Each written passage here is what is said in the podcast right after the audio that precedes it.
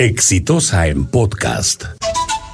El incidente ocurrido ayer en Islay eh, frente a Matarani y que recorrió así como un reguero de, pánico porque había un barco chino que estaba llegando para descargar y había una situación de extrema tensión, es una señal de lo que podría pasar si no tomamos el tema del coronavirus y el llamado COVID-19 con serenidad. Lo primero que hay que decir es que esto, como ya anunció la Organización Mundial de la Salud, es probablemente en las próximas horas o días una pandemia, es decir, una epidemia de influenza o de una forma de influenza que va a afectar al mundo entero y que tiene un índice de mortalidad que va entre el 2 y el 3%, es decir, que cada 100 personas que la adquieren, hasta 3 podrían morir.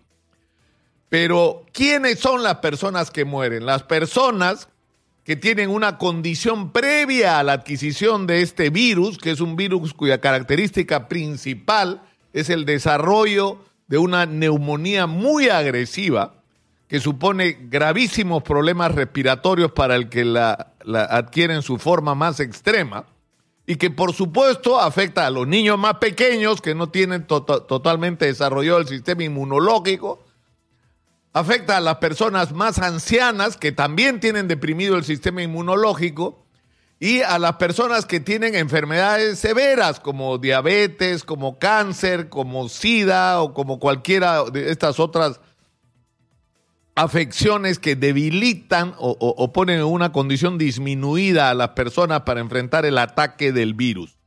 Eso es lo primero que hay que decir. Es decir, no es que te va a dar el coronavirus y te vas a morir, no es así. No es así. En segundo lugar, es importante decir que este es un virus que se ha desarrollado en zonas donde está haciendo mucho frío y que la proyección que están haciendo los especialistas es que conforme baje, porque va a bajar, porque va a llegar al Perú, ya llegó a Brasil, ¿no? Lo que va a ocurrir es que por la diferencia de temperatura, felizmente para nosotros, aparentemente la potencia y la, y la capacidad de difusión del virus disminuye. Ojalá que sea cierta esa previsión. Lo que hay que decir en tercer lugar es que la mascarilla que se ha convertido en una locura porque no hay mascarillas. En este momento la gente está yendo a las farmacias a comprar mascarillas para protegerte. La mascarilla sirve sobre todo para aquella persona que está ya infectada con el virus, para proteger a los otros pero no necesariamente te protege a ti de ser contagiado porque este virus no se contagia solamente por vía aérea. Es decir, no es que tú estornudas, respiras y ahí te contagias. Este virus se contagia por contacto y corremos mayor riesgo dándole la mano a otra persona, saludando con besos y abrazos como hacemos los peruanos, o no teniendo higienes en, en las manos y tocando lugares que han sido tocados previamente por personas por el, infectadas por el coronavirus para contagiarnos. Es decir, necesitamos que nuestras autoridades, en primer lugar, nos den instrucciones claras con respecto a lo que debe ser nuestra conducta, porque de la conducta ciudadana va a depender mucho que controlemos y enfrentemos esta, esta nueva pandemia. Ya eh, creo yo inevitablemente que tenemos que enfrentar todos los que habitamos en este planeta. Pero lo más importante en estas circunstancias, sobre todo teniendo en cuenta la, la, crítica realidad de nuestro sistema de salud. Tenemos que ser realistas. Hoy día hemos escuchado acá en Exitosa las quejas de los vecinos, las de, los, de los pacientes, las saturaciones que hay en los hospitales. O sea, la contradicción tremenda entre la cantidad de gente que necesita atención y la incapacidad del sistema de salud de darle respuesta. Esto en una situación de crisis se va a agravar, pero se va a agravar si no actuamos con responsabilidad. Es decir, si no nos tomamos en primer eh, lugar el tema con la mayor serenidad de la que seamos capaces.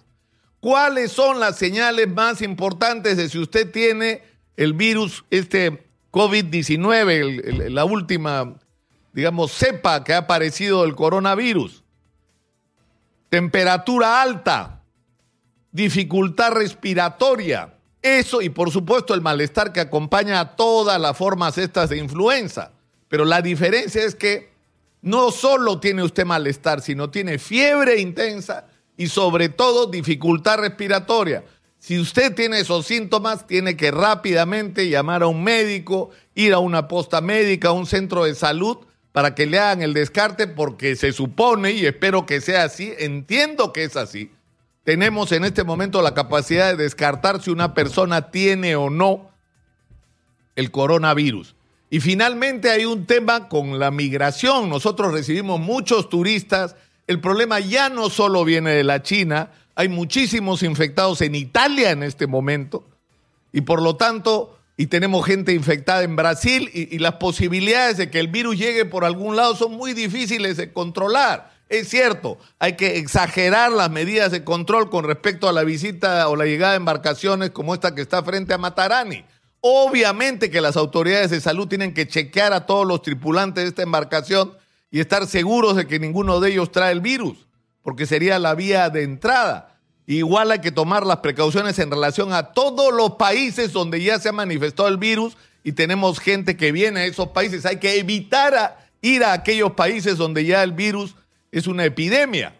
Pero todas esas medidas tienen que partir sobre todo y fundamentalmente de enfrentar este tema con la mayor serenidad. Y la serenidad para enfrentar esta situación solo puede venir de la información. La principal información del gobierno y de los medios de comunicación es informar con serenidad a la gente sobre cómo se manifiesta este virus, sobre cómo hay que hacer para enfrentarlo, sobre cómo detectar los virus, sobre cómo se contagia para no terminar eh, eh, en una especie de locura como la que lamentablemente ocurrió y sigue ocurriendo en este momento con la gente que con toda legitimidad está muy asustada con respecto a lo que están enfrentando. Es como si en ese barco chino estuviera viniendo el fin del mundo. Hay que mantener la calma. Sé que es difícil decirlo a veces, pero es nuestra obligación hacerlo.